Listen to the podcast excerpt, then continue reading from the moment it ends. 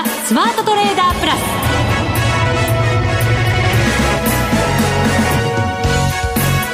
全国のリスナーの皆さんこんにちは。内田まさです。この時間はザ・スマートトレーダープラスをお送りしていきます。この方をご紹介しましょう。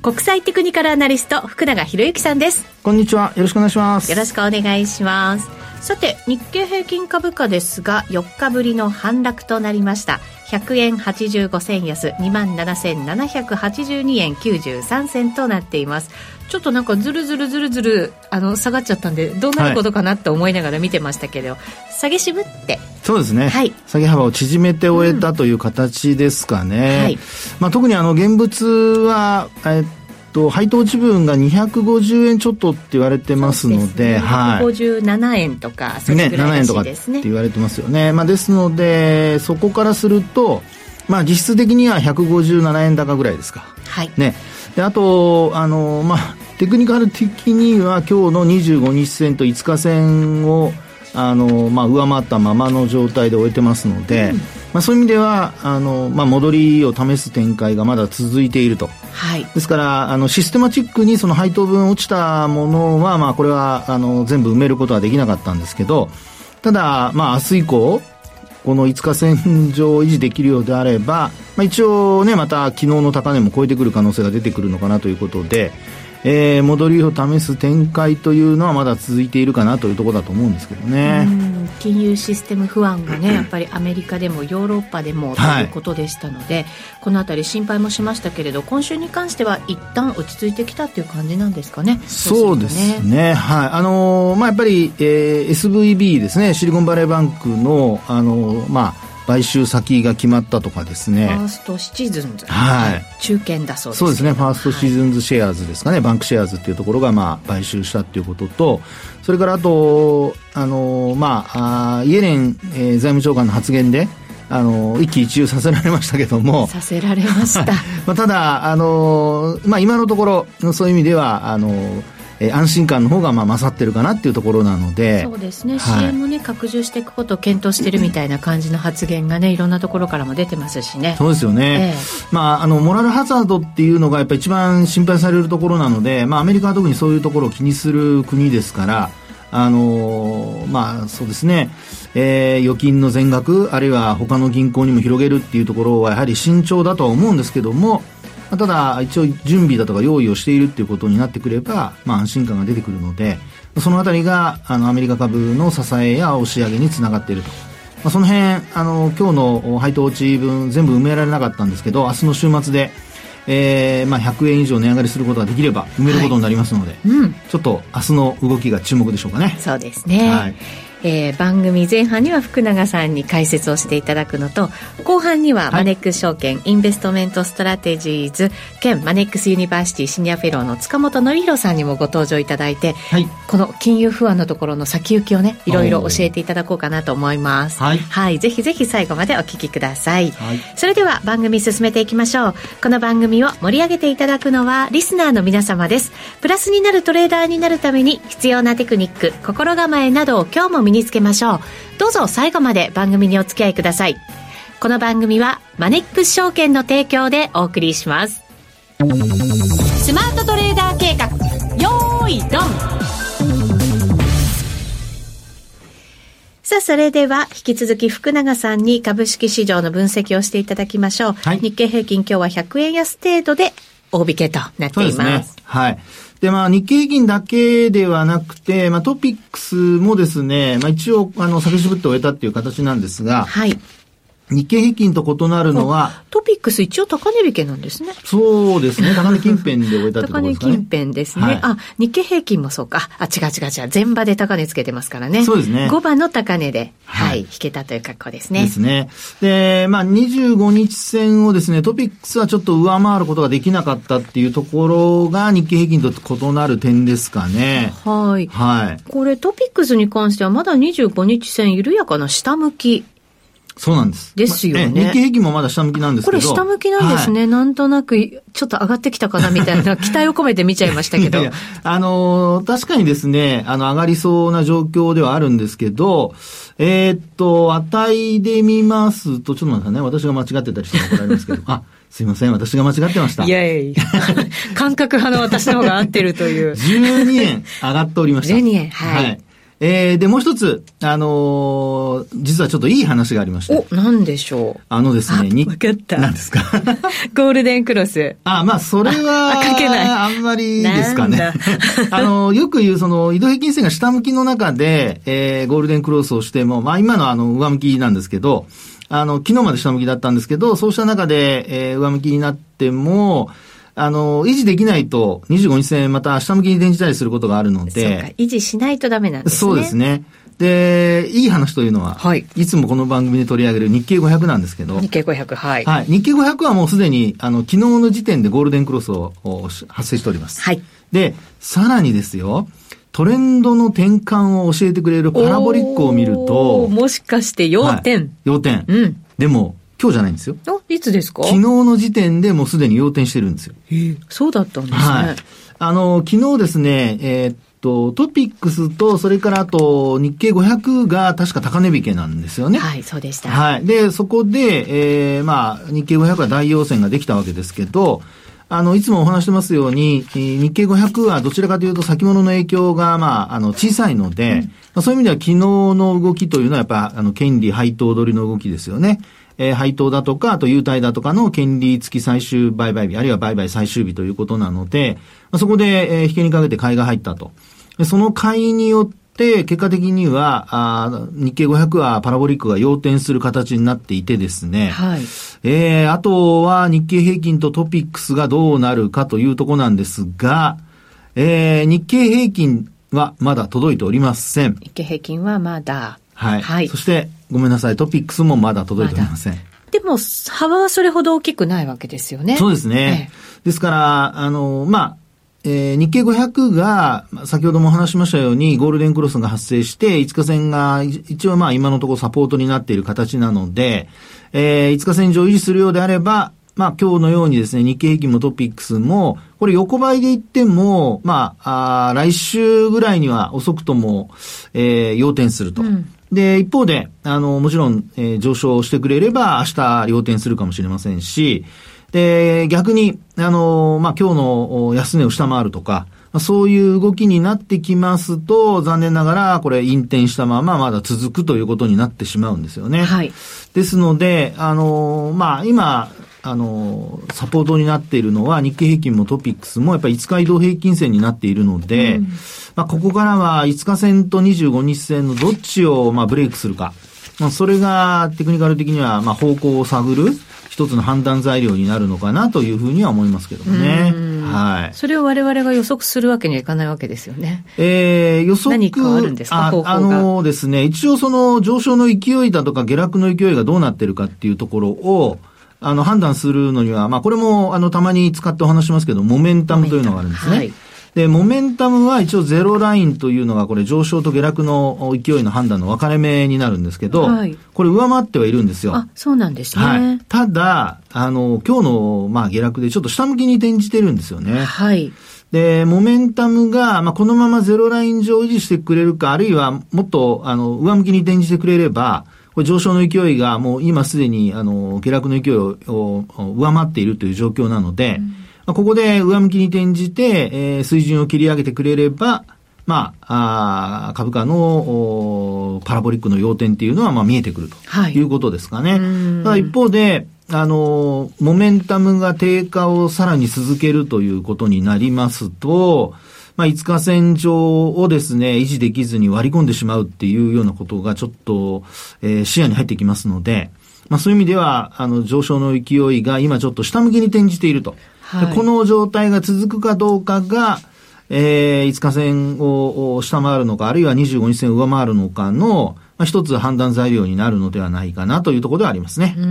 はい、ただこれまでもやもやしてきたその金融システム不安が少しこう、はいまあ、一段落、まだ先はわかりませんけれども、ええ、一段落してるとなると、どうでしょうね、はい、ちょっと上への期待というのはしてもいいのかなと思ったりもしますが、いかがですか？そうですね。あのー、まあ、期待というところで見ると、あの、どこまでも期待していいと思うんですけど、ただですね、あのー、どうなんでしょうかね、えー、過去私のようにバブル崩壊から、リーマンショックから、IT バブル崩壊から、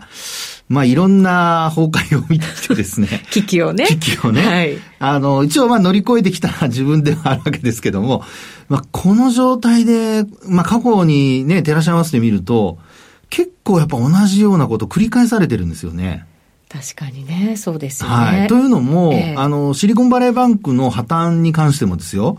あの、まあ、同じように銀行、ストレステストをやってたのに、この銀行は漏れてたとかですね。なんかね、中堅以下みたいなところやっぱり漏れてる銀行結構あるみたいですよね。はい、あの規模的に、資産の規模では。ねですから、それを考えますと、まあ、過去、なんとかショックって言ったときに、例えば、あの、新興国でですね、ショックが起こったりだとか、まあ、要は、その、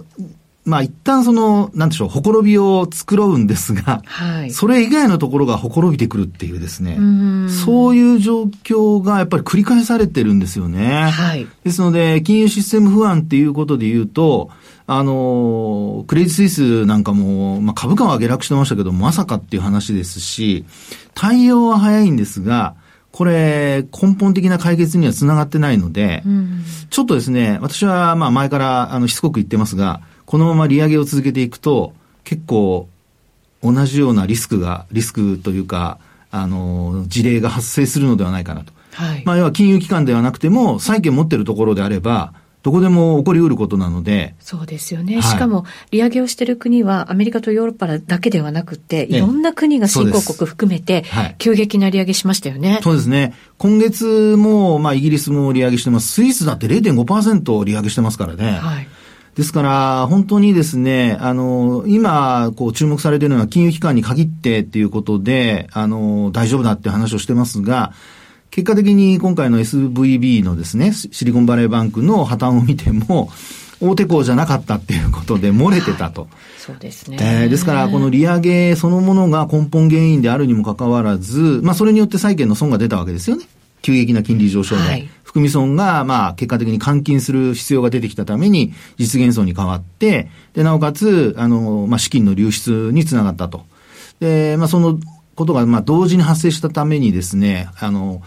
えー、まあ、ファイナンスも、あの、増資もうまくいかず、結果的には、ああいった形になってしまったと。うん、なので、まあ、あの、銀行に限らず、債券持っているところで、まあ、要は金融機関ではなくてもですね、あるいは、まあ、日本ですとノンバンクだとかね、はい。そういうようなところでも、いろいろ話が、まあ、出てこないかどうか。地銀もそうですし、はい。あと、保険会社とかね。そうです。そういうところもそうですよね。ねですから、ベース債を持っているところは、まあ、ほまあ、本来であれば全部チェックしないと、本当に大丈夫かどうかっていうのは、私は、あの、わからないんじゃないかなと思ってるんですよね。そうですね。まあ、今回のね、はい、債券だけじゃなくて、日銀だってあの、長期保有してる、あの、えっ、ー、と、その債券、はい、日本の国債も2%上昇したら、金利が、はい、そしたら含み益、含み損50兆円だって言ってね、報じられてましたもんね。そうですね。はい。いや、ですから、あと年金もね、米債の、まあ、マイナスだとかいろいろあったりだとかですね。そうですよね。ですから、あの、年金なんか見てみると、もう株式ずっと売り越しですからね、うん、信託銀行なんか見てても売り越しが、あの、投資部あの、部門別で、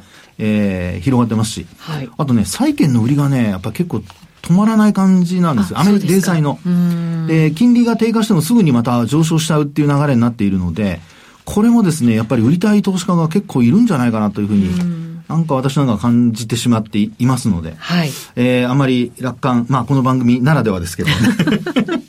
楽観ばっかりはちょっと、まあ言わない方がいいんじゃないかなっていうふうに思ってはいるんですけどもね。そうですね。そうすると、なかなかこう、もやもや感っていうのは簡単に拭えない可能性があるかもしれない。そうですね。うん、それからあと、あの、まあ、えっと、数週間前にお話しましたけど、アメリカの10年債、あるいは5年債の CDS。はい。クレジットデフォルトスワップ。その後どうなってるんですか？その後まだ値段上がってますよ。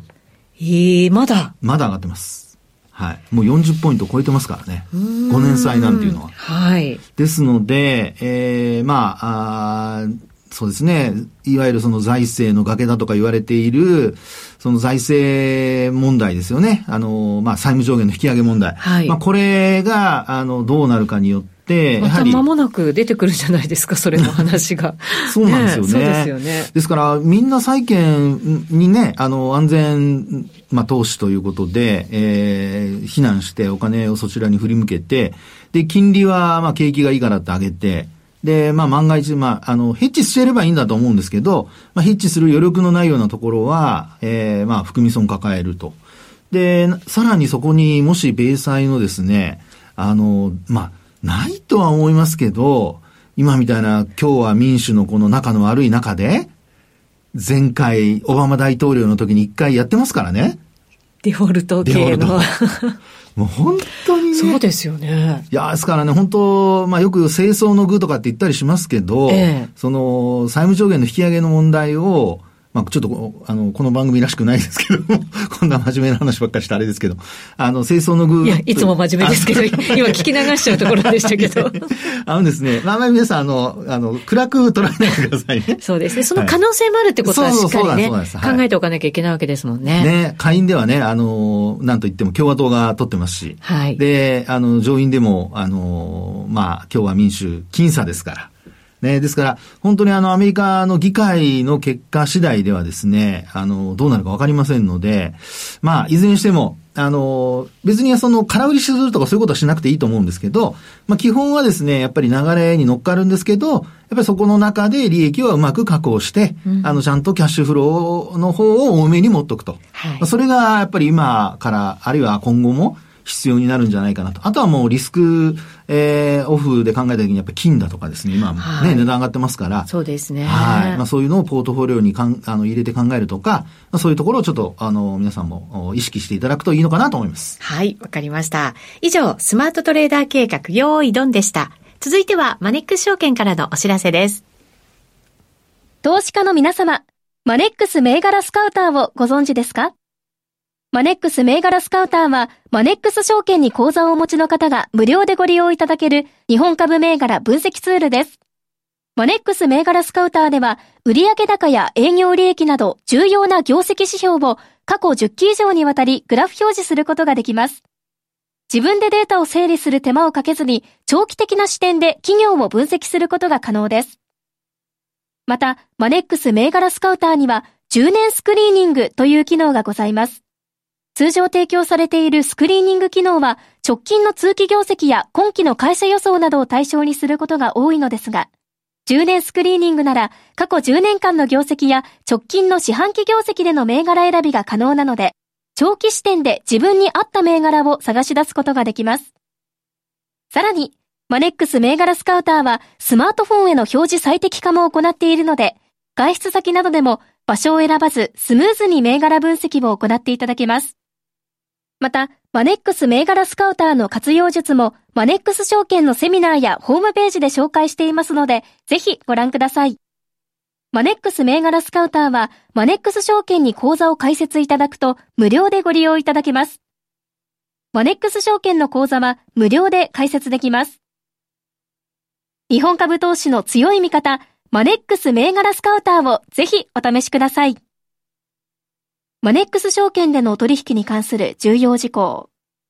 マネックス証券が扱う商品などには価格変動などにより元本損失、元本超過損が生じる恐れがあります。投資にあたっては契約締結前交付書面、目論見書の内容を十分にお読みください。マネックス証券株式会社、金融商品取引業者、関東財務局長、金賞第165号。スマートトレーダープラス今週のハイライトそれではここからのゲストをご紹介します。マネックス証券インベストメントストラテジーズ兼マネックスユニバーシティシニアフェローの塚本憲弘さんです。よろしくお願いします。はい、よろしくお願いします。さて、塚本さんにもちょっとここ最近のこの金融システム不安の話を伺っておかなければなりません。はい。どんなふうにご覧になってますか？はい、あのー、もうアメリカのケースですとか、はい、まあ、ヨーロッパでもあの金融不安出ておりますけれども、うん、ちょっとまあ一歩引いてですね、まあ、いろいろこう特殊な事例かというような解釈もあるのかもしれないんですけども、ちょっと引いてみたときに、まあ、そもそもこれまでですね、えー、断続的に利上げを、まあ、急速に行ってきましたと、うん、そういうまあ金利が上昇してきて経済が引き締まってきていたというそういう文脈の中で、えーまあ、当然ながらこう景気が圧迫されて鈍化局面に入るリセッションかというような、そういった中で、えー、出てきたまあ具体的な事例なのかなというふうには思っています、うん、はい、これやっぱり金利を急上昇させたことによって起こるべくして起こったことそうですね。まあ、本来であれば、あの、いわゆるこう、変化に対応したものが生き残るじゃないですけれども、はい、当然、あの、劇的な環境の変化がある中で、対応すべきところっていうのは、ありま、あったと思われますし、うん、まあ当然、あの、大きい企業であればそれなりに体力もあるという部分もあるので、はい、あの、そういうケースバイケースだと思うんですけれども、先ほどもあの、多分おっしゃっていたかと思うんですが、シリコンバレーの場合ですと、はい、あの短期で借りたお金を長い運用をしてしまっていたとかですよね。うん、で、長い運用していた部分というのは当然損失が含み損を抱えてしまう金利が上昇していれば抱えてしまっていたことはあると思いますし、うん、ヨーロッパのケースですと、まあ、そもそもちょっとあのクレディ・スイスに関しては ややこう業績に関してもしくはこうスキャンダル的な部分のニュースフローが結構ありましたですよね。ありましたね。ええ、いろいろね、たびたびですよ。そうですね。はい、まあ、それもこう、環境が変化してきている中で、えー、他社と比較してもやっぱちょっと対応しきれてない部分はあったのかなというところですけれどもね。ただ、一方で、あまりにも動きが早い。はい。あの預金の流出に関してもやっぱりこうテクノロジーの進歩だとは思うんですよね、えー、携帯一つですぐにこう口座のお金を動かすことができたので、はい、やっぱそういった部分で変化が急だ、まあ、当然その後の対応も良い対応も急でえー、あったわけなんですけれども、まあ、全体としては、えー、金融を引き締めるべき局面で、経済が引き締まってきて、その中で出てきた、エビデンスなのかなというふうには思ってますし、そういった意味では、えー、じゃあこれで終わって、まあ、金融システム対応をしたので、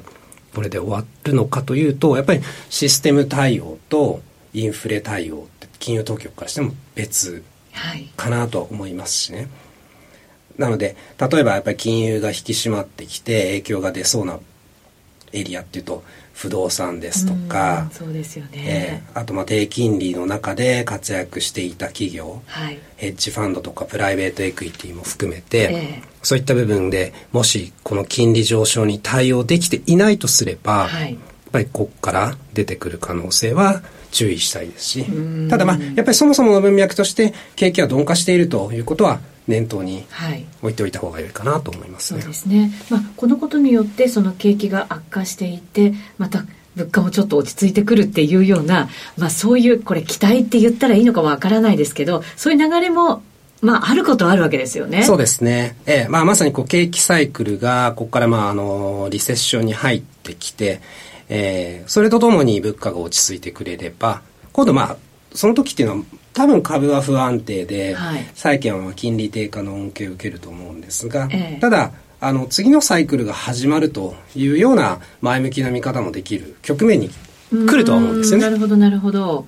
そうすると最近ちょっとまたテック企業もハイテクのところが少し買われたりとかしてますけどそういうのちょっと見込んでとかってこともあるんですか？どうでしょうね。あの今結構クオリティが重視されているのかなという気は、うんしていていわゆるこう質の高い、えー、キャッシュフローがあるとか、そまあ、多分そういうファクターになってくると思うんですけれども、はい、やっぱこういう状況ですので、えーまあ、社債の中でも、えーまあ、変化に対応できるクオリティの高い、はい、えー、部分が選別されるでしょうし、はい、まあ、株にと関しても同じかなというふうには。確かにこうなんていうんですか、そのテック企業全体がわーっと買われてるっていうよりは、本当にいい企業が安く放置されてたのが買い直されてるというか、こうそういう感じではありますよね。そうですよね。その部分もあると思いますし、えー、これまでの下げからの反発っていう意味では、はい、大きな反発でもないんですかね。うん、上下を見た時に随分調整した後、まあちょっと戻り始めたという。なるほど、まあ、長い間で見るとそうですよね本当に戻りはまあ、半値戻しもいってないっていう状況ですね。まだそんな感じなんですね、はい、うん。今までだから偏ってたものが、ちょっとだけ流れが少しだけ変わったって感じだだけなんですかね、そうするとね。ね本当に、だからこれがやっぱり続かないことには、うん、あの、含み損も消えないでしょうし。まあそうですね。ね、利益が出てみんな元気になるっていうところまではいかないかなっていう、まあ今でもそこに向かってるっていうところはありますけどね。うん、はい、まあそうですね。そのすぐにこう、まあ、すぐにか分かんないですけどやっぱりあの随分調整したので、はい、テック企業にお金を再度振り向けたいという気持ちはすごく分かりますし、はい、で金利に関しても、まあ、最近変化が激しいですけど利下げ期待がものすごく入ってますよね。そうですよね、でもこれ急激にもし景気が冷えたとしたら利下げせざるを得ないような状況にはなってくるんじゃないですか？そうですね、なってくると思うんですがそれってやっぱり景気が良くない状況に入ってていることがまず先に出てくるとは思うんですよね、はい、利下げすべき状況っていうのがあると思うんですけれども今例えばこれから決算迎えますけれども、えー、ファーストあの今回の第一四半期っていうんですかね。13月がボトムというような見方がコンセンサスになっているんですよね、はい、アメリカ企業っていうのは。そうなんですね、えー、本当にここから改善していくのかというのは見ていかなきゃいけないですし一方で多分これから規制が強まると思うんですよ。あの大金融金融機関に関して大きい金融機関のその下にあるいわゆるその先ほどもおっしゃってたの漏れてた部分、はい、ストレステストとかが漏れてたような企業群に関しては5月に向けて規制をもう一回見直して出してくると思うんですよね、はい、そうすると全体としてやっぱり融資態度とかが引き締まる部分は続くと思いますし、はい、本当にじゃあ46月以降業績が反転していくのかはちょっと注意しないといけないとは思うんですけれども。そうですね。金融規制が強化された場合っていうのはもしかしたら資金がねなくなってしまう企業も出てきてそれがまた倒産してしまうなんていうことも考えておかなきゃいけないわけですよね。これね、ね、最悪のパターンとしては。ええちょっとマクロの見通しを考えるとやっぱりどうしてもここからは鈍化方向で見たいんですけれども、えー、ただこうマーケットの先ほどのこう利下げ期待にしてもやっぱテック企業、まあ、テック企業といっても一握りかもしれないんですがやっぱちょっと株をすぐにこうインフローがある。株の買う向きがあったりするのはどうしてもこう以前そういうような状況低金利時代の恩恵の部分がちょっと引きずられているような気はするんですよね。そこはちょっとやっぱり切り替えていかなきゃいけないわけですよね。そうですね。はい。だからといってすぐなんかね、ハイテクとかそういうところでは決してないよっていうことなんですね。ただまあ実際は戻ってるんで、はい、あのまあ下で買って、ね、それなりにリターンは出てる状況だと思うんですが、決してじゃああのコロナ禍直後のようなテックの戻りをもう一度っていうような状況はちょっと程遠いじゃないかな。今まだ期待とかで動くべき時じゃないってことなんですね。そうですね。ねはい。だから、ちゃんとしたその、まあ、FRB であるとか、まあ、ECB であるとかも、日銀もそうですけど、ちゃんとした動き確認しながら、景気も確認しながら、確実性がより高いところでっていう投資方法に絞っていくべき。そうですね。えー、まあ、実体経済の悪化度合いを確認しながら、はい、まあ、クオリティの高い、えー、株ですとか、まあ、債券に関しても、そういうちょっと安全をいつもよりは重視する。と同時にまあ当然リセッションに入ってくれば次のこう明るい話題っていうのを探しにいける。景気すごく悪くなります？あの私はですねそんなに悪く、まあ、悪くなるとは思っているんですけど深くはならないかなと思っているのはやっぱり民間のあの家計ってかなりバランスシートが健全なんですよね、はい、そういった部分が、はい、あるので浅く済むかなと思っているんですがちょっと長くなる可能性っていうのはもう一方で注意したいなと。わかりました。塚本さん、はい、ありがとうございました、はい、ありがとうございました。ここまでのお相手は福永博之と内田まさでした。この番組はマネックス証券の提供でお送りしました